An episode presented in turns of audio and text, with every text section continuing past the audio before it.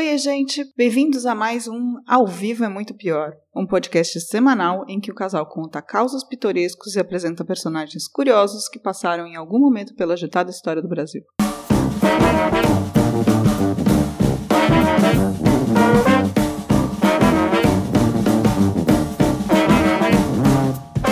Eu sou a Camila Kintzel.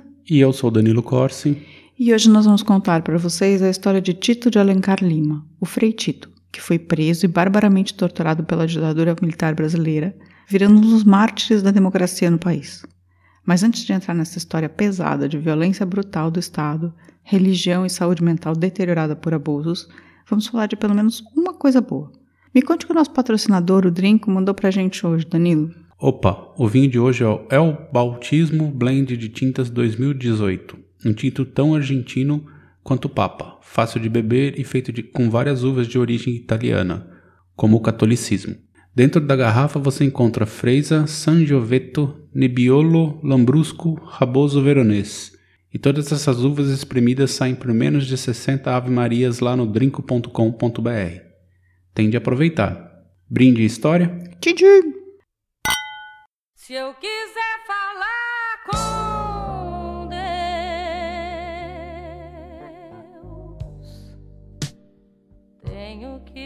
ficar a sós.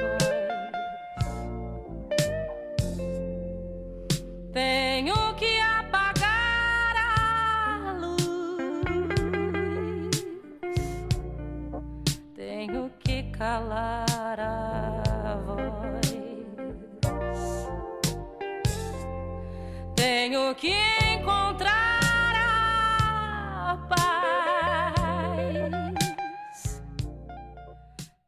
Bem, do começo. Tito de Alencar Lima nasceu em Fortaleza, no Ceará, em 14 de setembro de 1945. Ele era o 11º filho e caçula, ainda bem, de Delfonso Rodrigues Lima e Laura de Alencar Lima.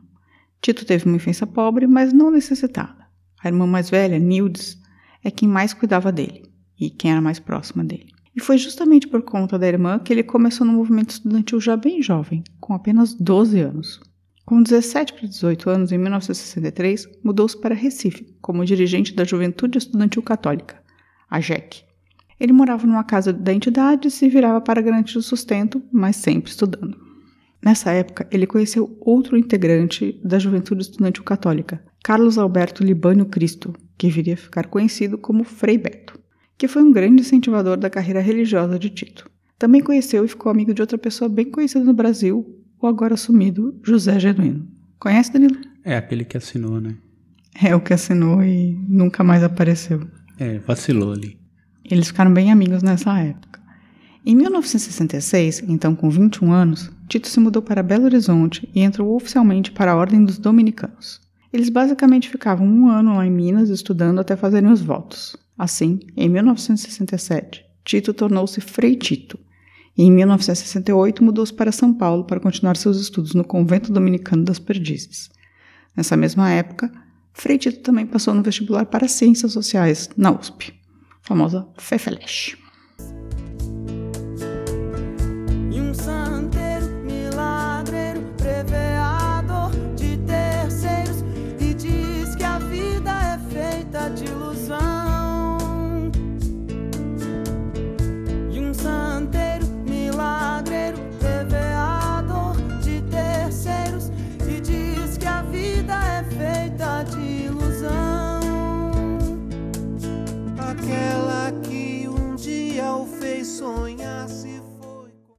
Vale aqui dar uma explicada sobre como estava o catolicismo no Brasil nessa época.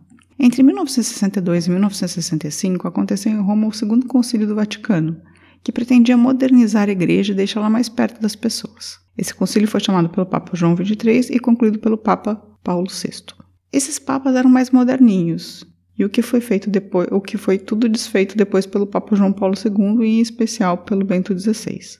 Nesse concílio, a igreja definiu que teria uma opção radical pelos pobres, e reforçou o trabalho pastoral.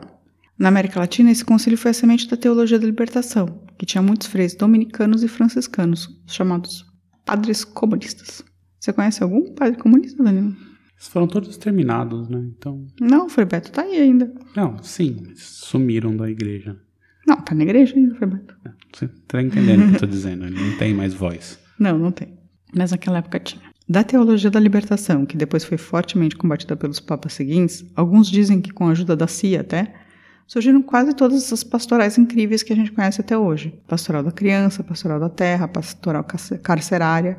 Ou seja, a Igreja Católica, em especial entre franciscanos e dominicanos, era extremamente politizada e atuante nos anos 60 na América Latina. Como as coisas mudaram, né? Ah, hoje quem ocupa esse espaço são os evangélicos, né? Os neo- neopentecostais. Neopentecostais. É, mas eles não são. Crentaiada. É, mas eles não são nem um pouco. Não, eles não têm essa, essa vertente Progressistas tão... É, e- e mas, nem sociais. Sim, mas o buraco vazio deixado por essas pastorais, assim, pelo combate da igreja católica, está sendo substituído por eles. Ah, é que na década de 80 a Igreja Católica mudou totalmente de rumo e foi pro caminho do, dos padres carismáticos, né? Sim, mas hoje, por exemplo, quem dá suporte a presos, essas coisas, são todos pastores evangélicos em geral. Não, a pastoral da do cárcere ainda existe, isso Sim, ainda existe, mas, mas, assim, ela é bem, limitado, é né? bem menor do que, do que os, os evangélicos, isso é verdade. Ah, como é difícil tornar-se herói. Só quem tentou sabe como dói. Vencer Satã só com orações.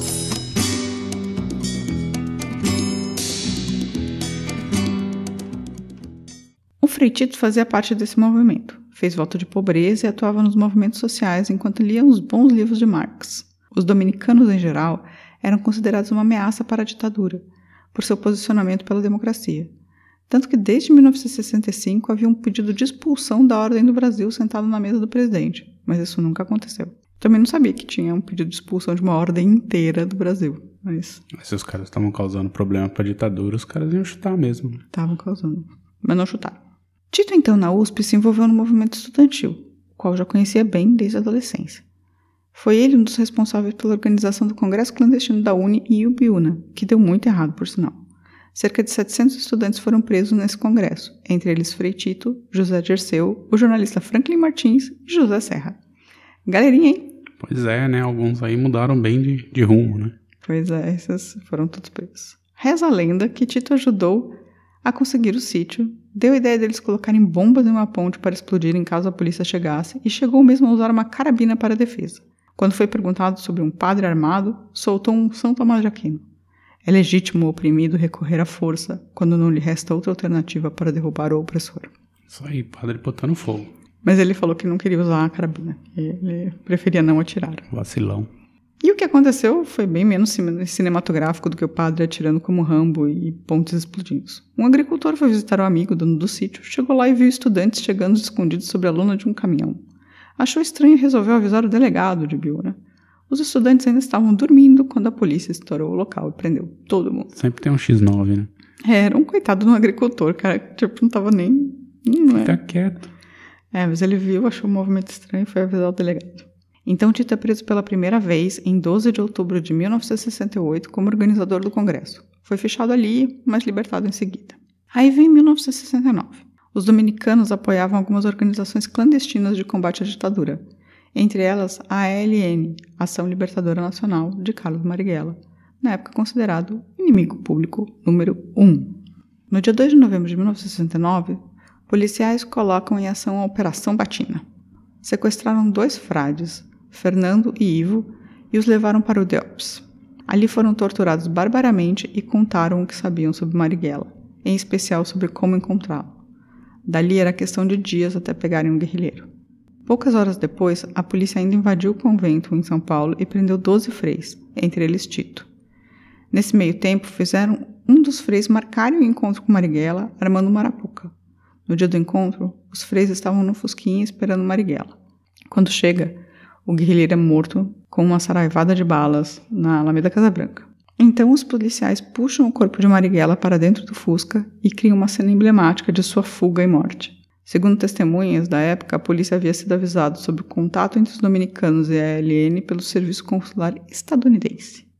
Se é que chama, né? Aquela galera que tava, deu um pulo no TRF4 essa, essa semana, né? É, tipo aquela galera que vai fazer uns cursos nos Estados Unidos, sabe? Sim. Então, parece que a CIA avisou o- a polícia brasileira que os dominicanos estavam ajudando o Marighella. E eles estavam ajudando mesmo. Isso era verdade, tá? Então, mas assim, eles queriam colocar a culpa da morte do Marighella nos dominicanos, assim, com um duplo efeito. Eles queriam ao mesmo tempo fazer com que os guerrilheiros e a galera que estivesse na luta armada parasse de confiar nos, nos dominicanos e que a opinião pública se voltasse contra, contra a ordem, sabe? Não deu muito certo, não. Mas, enfim. Um mulato baiano que morreu em São Paulo.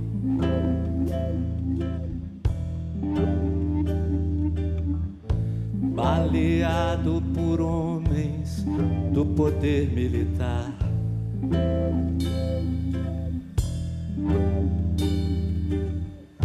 Nas feições que ganhou em solo americano.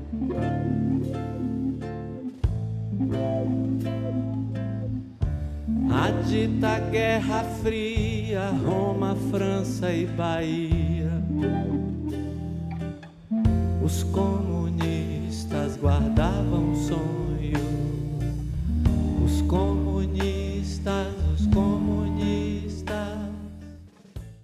Nesse entretempo, o delegado Sérgio Paranhos Fleury decide cuidar pessoalmente do preso Frei Tito. Ele se vestiu de padre dominicano para to- torturar o Frei, pedindo para ser chamado de Papa. Fazia o Frei se ajoelhar e beijar a mão dele enquanto torturava com choques elétricos e palmatórias. Mas esse só seria só o começo das torturas em Frei Tito. Que cara meio doente, né? Completamente doente. Tudo bem, ele é famoso por isso, assim, mas se vestir de papo, que coisa mais fetichenta. É, ele se vestiu de, de Frei dominicano, ele pegou uma bata, uma, É, pra ser chamado de papo, né? É, então, porque ele, ele era, parece que ele era apelidado meio de papa no, lá no, no- no- nos, nos porões, sabe? Doente. E aí ele falou, ah, eu sou o papa, Frei, você tem que se ajoelhar e beijar minha mão enquanto torturava ele. Enfim, horrível, assim. Em fevereiro de 1970, o Frei Tito foi transferido para a sede da Operação Bandeirante, que viria a ser o DOICOD.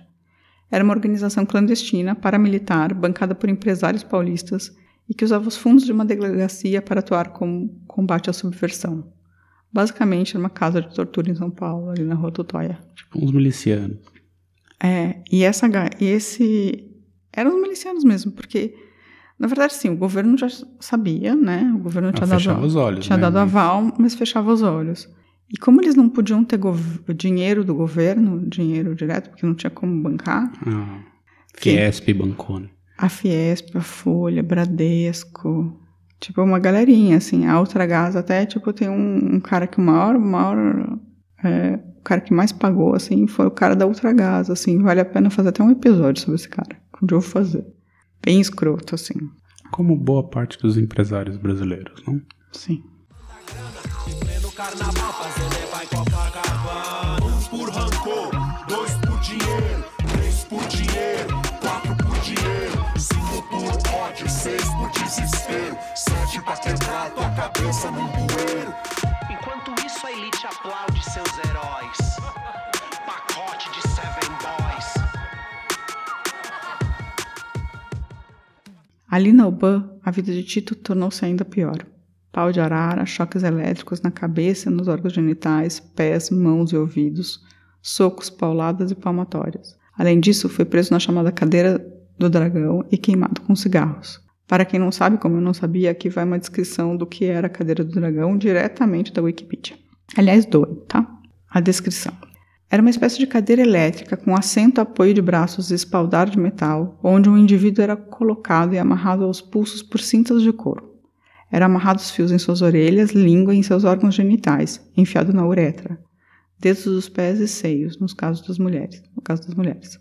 As pernas eram afastadas para trás por uma travessa de madeira que fazia com que cada espasmo causado pelo choque elétrico a perna batesse violentamente contra a trava de madeira, causando ferimentos profundos. A cadeira possuía um terminal elétrico onde era conectada a um dínamo que girava na energia manualmente através de uma manivela usada pelo torturador.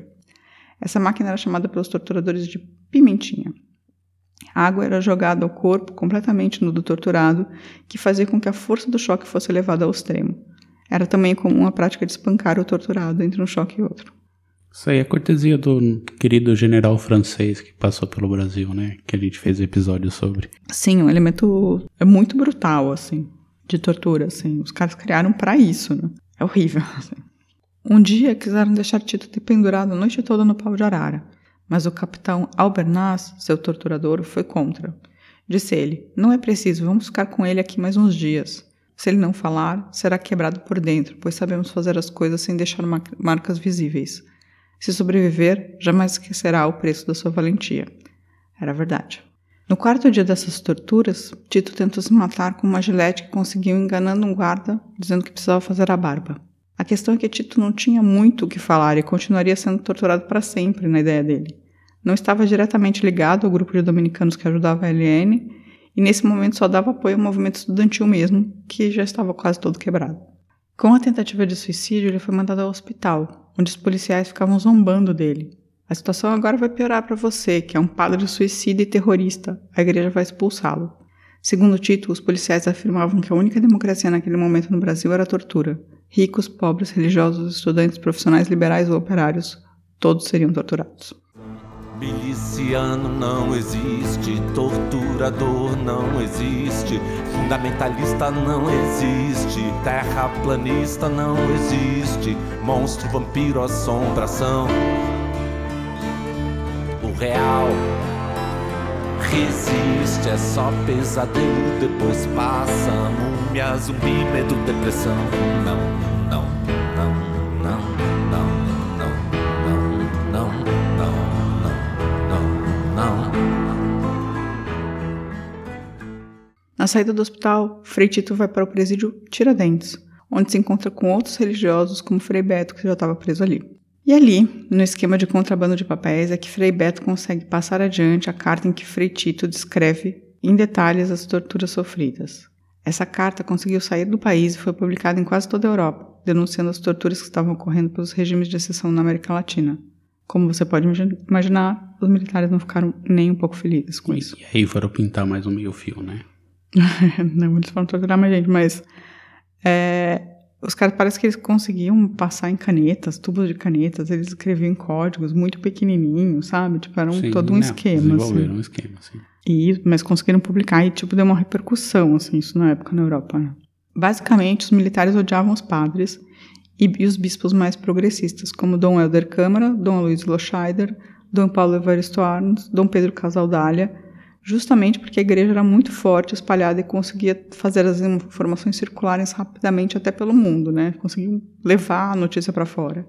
Como oposição para ver uma igreja que os militares gostassem, foram criados grupos ativos de conservadores, em geral dando mais poder aos padres ligados a então Opus Dei. É tipo, colocaram o Bento XVI, né?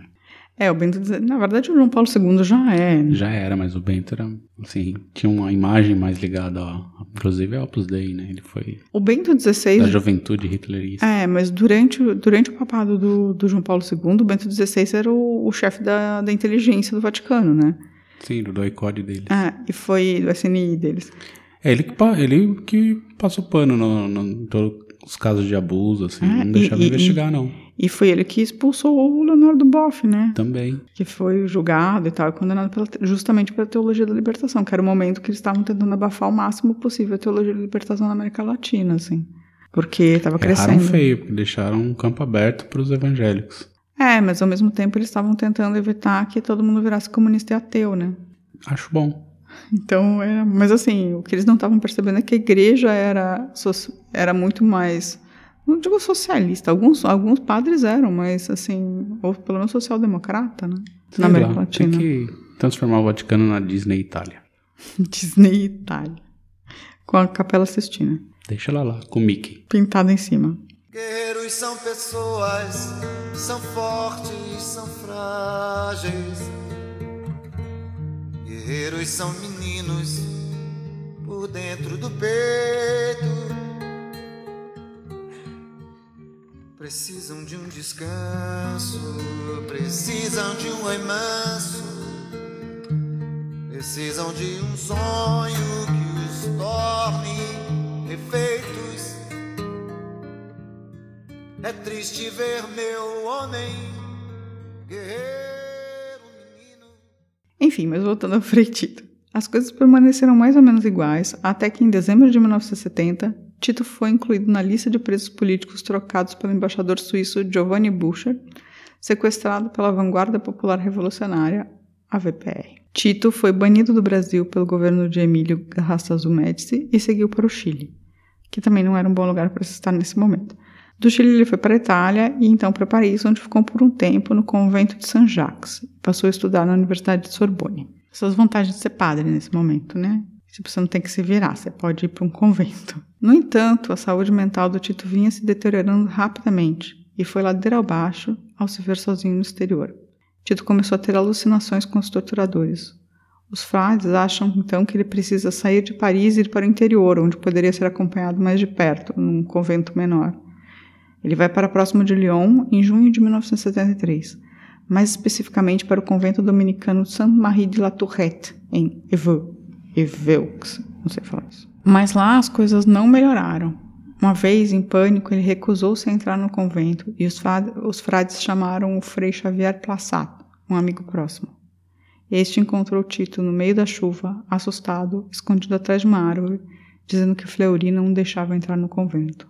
Xavier então pediu para Tito, para Tito tomar um café com a autorização de Fleury, seguindo a visão do Tito, né, entrando na, no delírio. Ao entrar no carro, Xavier pediu que Tito esperasse, enquanto ele ia buscar alguns agasalhos. Quando Xavier voltou para o veículo, Tito estava fora do carro, escondido na mesma árvore e assustado. Era como se o Fleury tivesse, tivesse entrado no automóvel. É, o cara destruiu, né? A cabeça do, do Tito. É, o Fleury e tem mais dois, né? Tem um cara chamado Maurício, que é um cara que também, também tortura Dilma, e o Albarnês. Esses três caras, eles destruíram o Tito de uma maneira surreal, assim. Aí ele chegou a ser levado para um hospital psiquiátrico em Lyon, e lá ele ficava parado em posição de crucificação, dizendo: Estou pronto, pode me matar. Afirmava com frequência: Para mim já não há mais saída. Nem Jesus, nem Freud, nem Marx. Pesado, né? Ah, sim. No final das contas, o, os, tortura, os torturadores venceram, né? Eles venceram. Nesse caso, eles venceram. Ele ficou completamente alucinante, né? Paranoico, alucinado. Ele teve tipo um breakdown mental mesmo. Quebraram o Tito. Em 1974, parece que ele tem uma melhora e vai trabalhar na colheita de cereja nos arredores de Lyon, para logo depois ser encontrado chorando num campo, alucinando com Fleury mais uma vez. O Frei Xavier vai visitá-lo em julho de 1974 e o encontra totalmente desacorçoado. Vê Tito com uma corda no quarto. Ao ser indagado, Tito fala que é por conta do trabalho, mas Xavier percebe que não é isso. Então, em 10 de agosto de 1974, Frei Tito se enforca numa árvore nos arredores de Lyon. Tinha 28 anos. Mas o cara viu a corda e não deixou quieto? Então, ele, ele viu a corda, eu vi a, a, uma entrevista com, com, com esse Xavier Plassard, que aliás depois mudou para o Brasil, a história é bem, bem louca dele também. Ele viu a corda, ele sabia que o Tito estava desesperado e falou: Tito, para que essa corda? Aí o Tito falou: Não, é que o meu, meu chefe mandou comprar e é para o trabalho.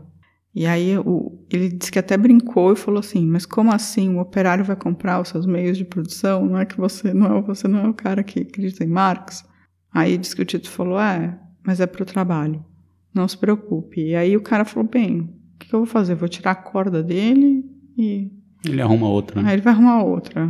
Então, tipo, ele viu que as coisas não estavam mais funcionando, assim. E aí o Tito tava meio no caminho. Ele já tava há uns anos, né, no caminho do, do suicídio, assim. E ele acabou se suicidando mesmo. Ele tava completamente paranoico, o tratamento psiquiátrico não deu certo. E foi isso. Parece que ele também tinha uma questão do desespero de estar longe, sabe? Ele não queria sair do Brasil.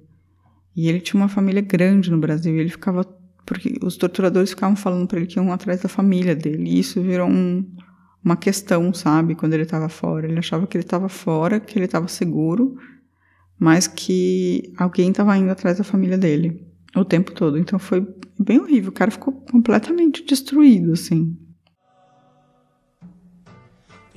Que a gente se sente como quem partiu ou morreu. A gente estancou de repente, ou foi o mundo então que cresceu? A gente quer ter voz ativa, o nosso destino mandar. Mas eis que chega a roda vive e carrega o destino pra lá. Roda moinho, roda peão. O tempo rodou num instante nas voltas do meu coração. A gente vai contra a corrente até não poder resistir. Na volta do barco é que sente o campo deixou de cumprir. Faz tempo que a gente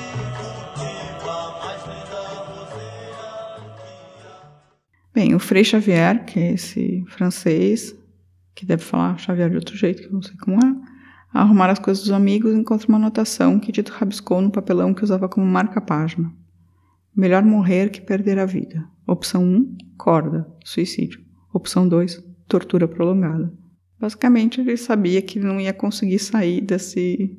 É, ele não aguentou o tranco no final das contas, né? Assim, tipo, a tortura quebrou ele de vez. É, e ele entrou num ciclo meio eterno de tortura, né? Porque como ele Sim. ficava sendo perseguido pela paranoia por essas alucinações, ele estava sendo torturado o tempo todo, assim. Mesmo quatro anos depois. assim. E na França, 10 mil quilômetros, quatro anos depois, ele continuava tendo as mesmas sensações. Enfim, o Frei Tito não foi considerado um suicida pela Igreja Católica, que é um dos pecados mais mortais. A Igreja o considera, por outro lado, um mártir, morto em decorrência das torturas físicas e psicológicas impedidas pelo Estado brasileiro. Em 2000, o governo também reconheceu a responsabilidade pela morte de Frei Tito. Pagaram 120 mil reais à família. Quatro anos depois, em 1978, o delegado Fleury é preso, mas solto logo em seguida, quando criaram a famosa Lei Fleury, de soltar pessoas que eram tinham um domicílio conhecido e eram primários, sabe? Sim. No ano seguinte, Fleury morre de um jeito nada a ver, caindo, caindo bêbado de sua lancha em Ilha Bela. Queima de arquivo? É bem provável, né? Como, como outro, teve um outro também que foi assassinado, que, se não me engano, tinha ligação com o PCC, alguma coisa do gênero, assim, também, Ah, que Tem a bastante. ex-namorada surgiu e matou. É o PC Farias, né? É o PC Farias, mas o PC Farias é bem, bem óbvio, né? É. Esse. A mulher dele que tava no barco falou que ele caiu do barco muito bêbado. Mas não fizeram necrópsia no corpo, sabe? E, Fleury está desmaiado. É, Fleury estava desmaiado. Foi muito bizarro. Não, mas bem feito. Não, Foi pouco. Foi pouco. Esse cara é um filho da puta num grau, assim.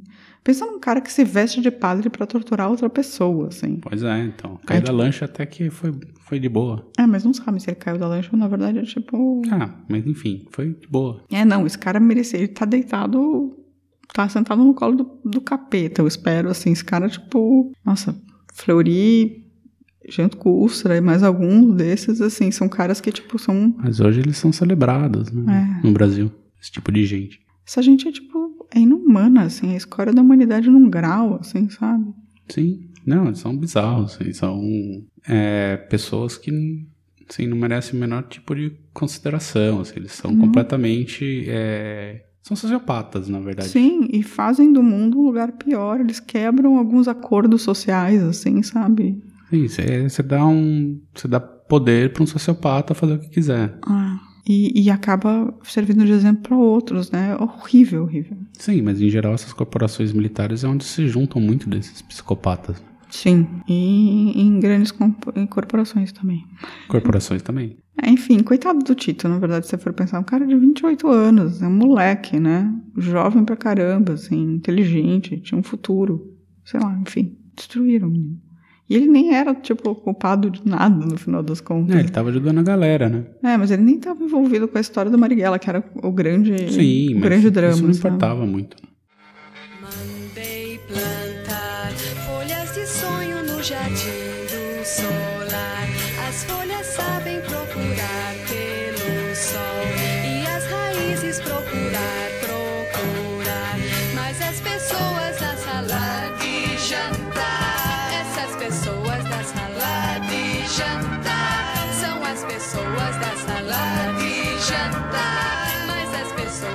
Pessoas na sala de jantar São ocupadas em nascer e morrer.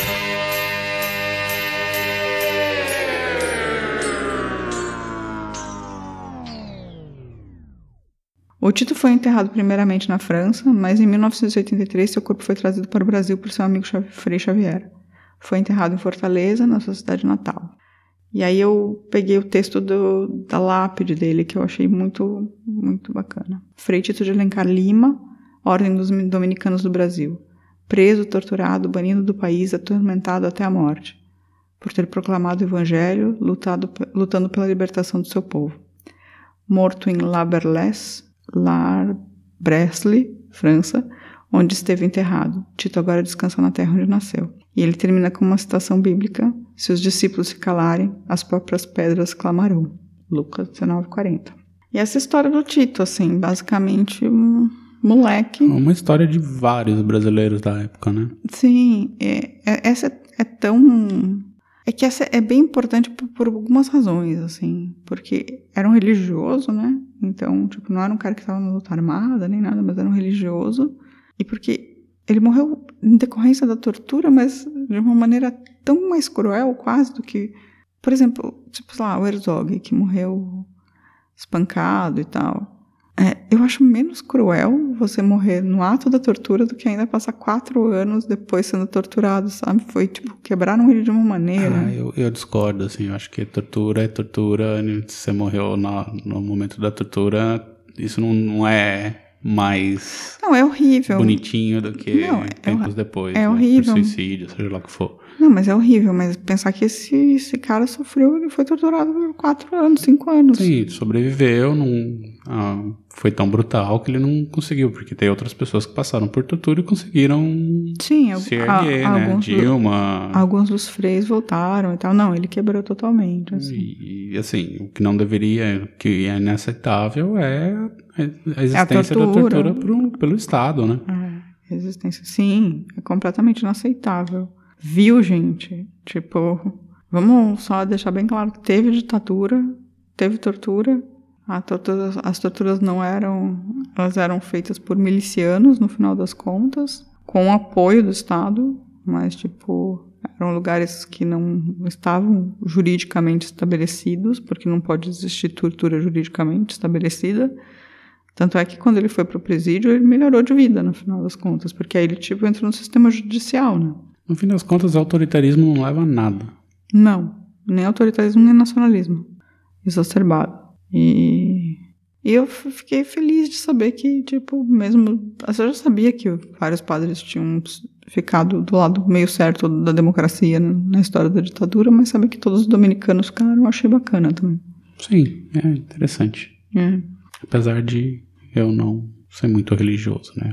Basicamente zero religioso. É, eu também não sou, mas eu fui criada, por exemplo, num, num ambiente franciscano, né? Meu, minha escola era franciscana. E o, o- a teologia da libertação surgiu basicamente em Curitiba, né? Esse, esse novo papo, o papo argentino, até que ele tá sendo um pouco mais in- interessante, assim, mas a igreja católica tem muita, muita coisa pra É, ele fez, espiar ele fez as pazes com a, com a teologia, né? Ele foi o primeiro papa que efetivamente fez as pazes com a É, teologia. mas ele também tem uma história bem sinistra com a ditadura argentina, né? É, ele tem uma história de calar, eu acho. Nunca soube. É, de estar envolvida com o negócio das crianças, algumas coisas assim, tem várias Ah, passagens meio nefastas. assim. Ah, não sabia. Das meias de maio, é isso? Sim. Ah, isso eu não sabia. Talvez precisa pesquisar, mas não é nosso assunto. Precisa ser Não, o. isso é Ele, ele muito pior. muito pior. é. Podcast. Jurei mentiras e sigo sozinho. Assumo os pecados.